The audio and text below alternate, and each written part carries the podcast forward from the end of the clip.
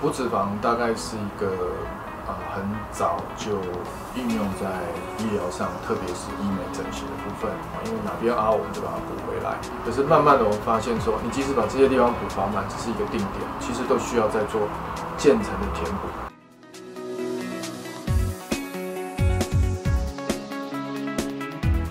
像苹果肌，我们希望它是饱满出来，有的人整凹进去，你打一 cc 它才只是没有那么凹，打两 cc 可能差不多平，打三 cc 才饱满出来。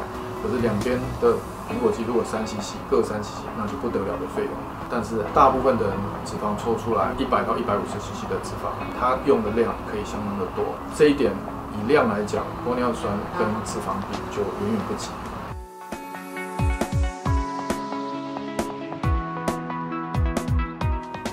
啊，针对钙化这个部分，脂肪我们从一个地方拿起来放到脸上，它不会百分之百存活，会有一定比例的吸收，看你补的位置、补的量补的下手的比重。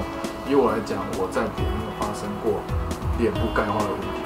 为什么？第一个，脸部的血液循环相当好，优于身体的其他部位。那循环好，代表养分来回供体非常充足。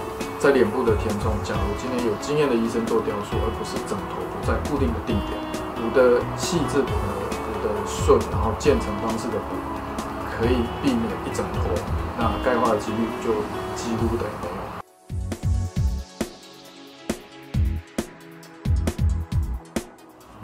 啊，有一个我的印象中，他呃颧骨比较突出。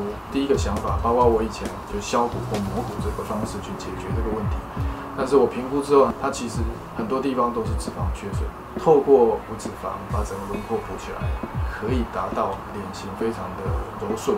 但是呢，因为他已经既定想说他要削骨，那削骨都想要变小了，竟然还有医生劝他还要再补东西进去，当然一开始很难接受。做完之后，整个的结果是出乎他意料之外的，不但拉长，看起来颧骨也没有突出，而且脸型不顺。